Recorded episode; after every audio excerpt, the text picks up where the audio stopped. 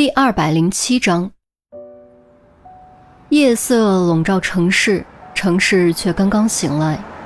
忙了一天的人们，终于可以放缓匆匆的脚步，放下戒备的心防，好好享受生活了。杜宾开车，于西坐在副驾驶，钟离则一个人坐在后座。从上车到现在，他一句话都没有说过，只是默默望着窗外的灯红酒绿。望着这一片熟悉又陌生的世界，也许陌生的不仅仅是世界，还有人。对于钟离的沉默，杜宾感觉松了口气。如果钟离主动说话，他真的不知道该如何应对；反之，现在这种情况更好些。于西却觉得心里愈发不是滋味。钟离越沉默，他就越愧疚。钟离帮了他很多，还救过他的命。他知道自己不该怀疑钟离，所以他感觉愧疚，感觉对不起钟离。可他同样也感觉到害怕，他不敢去想范哲说的那种可能，因为如果真的是那样，这段时间经历的一切，包括他对钟离的好感，都将被否定，这将成为他一生中经历过的最可怕的事。至于钟离，他能感受到的只有孤独，就好像游离在漆黑的天空之中，整个世界都在离自己而去。这种感觉是那么熟悉，应该早已习惯，可为什么还是觉得有点冷呢？是秋天来了吗？算算时间，原来早在八月七号就已经立秋了。既然秋天来了，冬天还会远吗？冬天应该会更冷吧。小保安已经认识杜宾，车顺利驶入金华小区，在 B 栋一单元门口停下。到了，上去以后尽量别开灯，用手电。杜宾取出三个手电筒，将其中两个分别递给于西和钟离，然后率先下车朝单元门走去。钟离正要下车，于西突然低喊了一声：“钟离！”没有动，没有回答，甚至没有鼻音，只是坐在黑暗中静静的等待下文。抱歉，于西深吸口气，艰难的说出这两个字，依旧没有任何回应。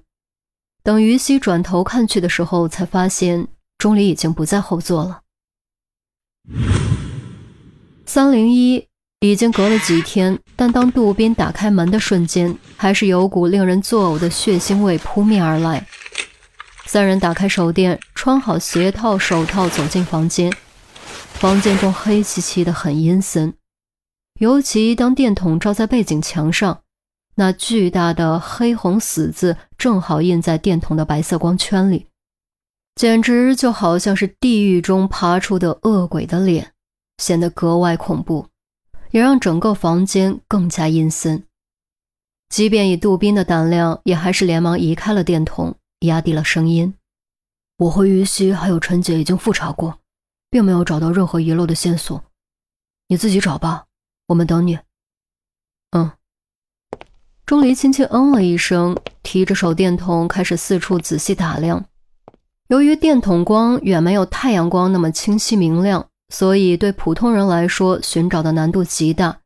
但对钟离来说，局部的亮光以及清晰的明暗交界，反而更容易让他集中精力。罗卡定律：凡有接触，必留痕迹。钟离相信凶手一定留下了痕迹，只是很难很难找到而已。而他要做的，就是把这一丝丝细微的痕迹找出来。从沙发到电视柜，从茶几到墙角，甚至卫生间里的洗漱用品，不论可能有联系的概率有多小，钟离都没有放过，认认真真、仔仔细细，一丝不苟。看着钟离认真搜寻的样子，于西和杜宾都不禁心中再次纠结：钟离真的可能和小丑男有关吗？范哲为什么仅凭猜疑就如此肯定呢？究竟该相信谁？没有继续想下去，钟离的声音打破了沉寂：“过来，我好像找到了什么。”于西和杜无宾大吃一惊，原本根本就没抱希望，毕竟已经复查过，却没想到钟离居然真的找到了。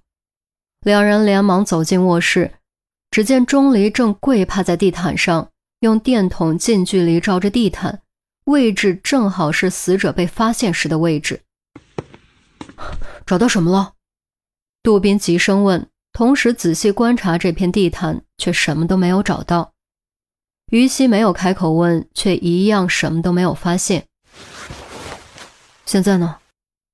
钟离用力将一块地毯的毛扒开，同时调整电筒的角度，在某一瞬间，突然有细微的闪光一闪而逝。这回，杜宾和于西都捕捉到了这极其微弱的闪光。钟离趴得更低，瞪大了眼睛仔细观察。只见电筒光芒下，地毯毛的底部赫然存在一些细小的晶体，有的呈现白色，有的则发乌。这是什么？杜宾也跪趴在地毯上凑近了看，也看到了这些细小的晶体，看起来像是盐。钟离的语气并不肯定，似乎有揪一粒尝尝味道的打算，幸好被杜宾及时制止。不，不管是什么，你先不要动，我带回警局化验。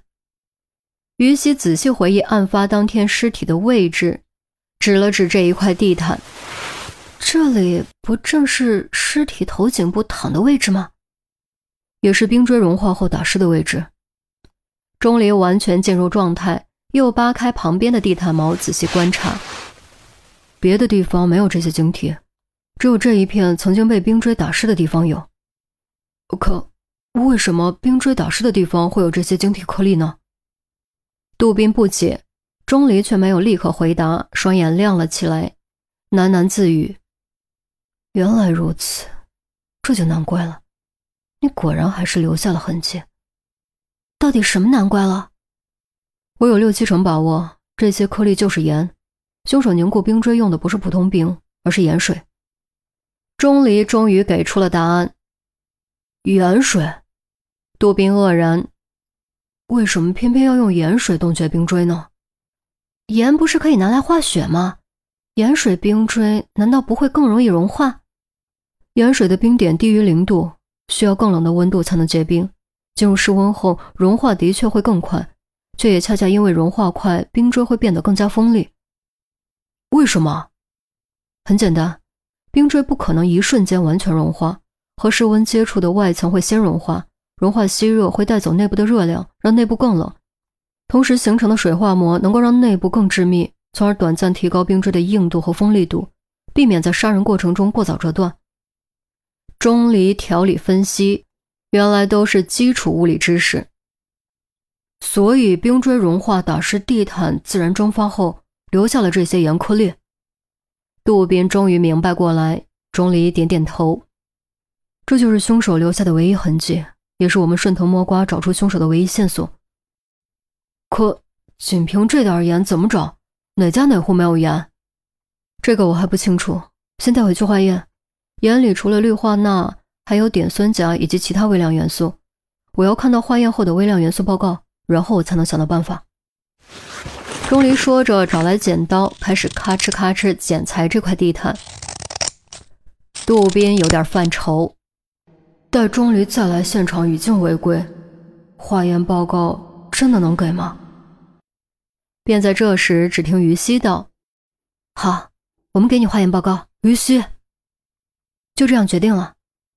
于西的语气异常肯定郑重，他现在已经不知道该相信谁，整个世界都在他的眼中颠覆崩坏。如果钟离真的和小丑男有关，甚至就是小丑男。他一定会和钟离做个了结，可如果钟离不是，他不想让自己留下遗憾。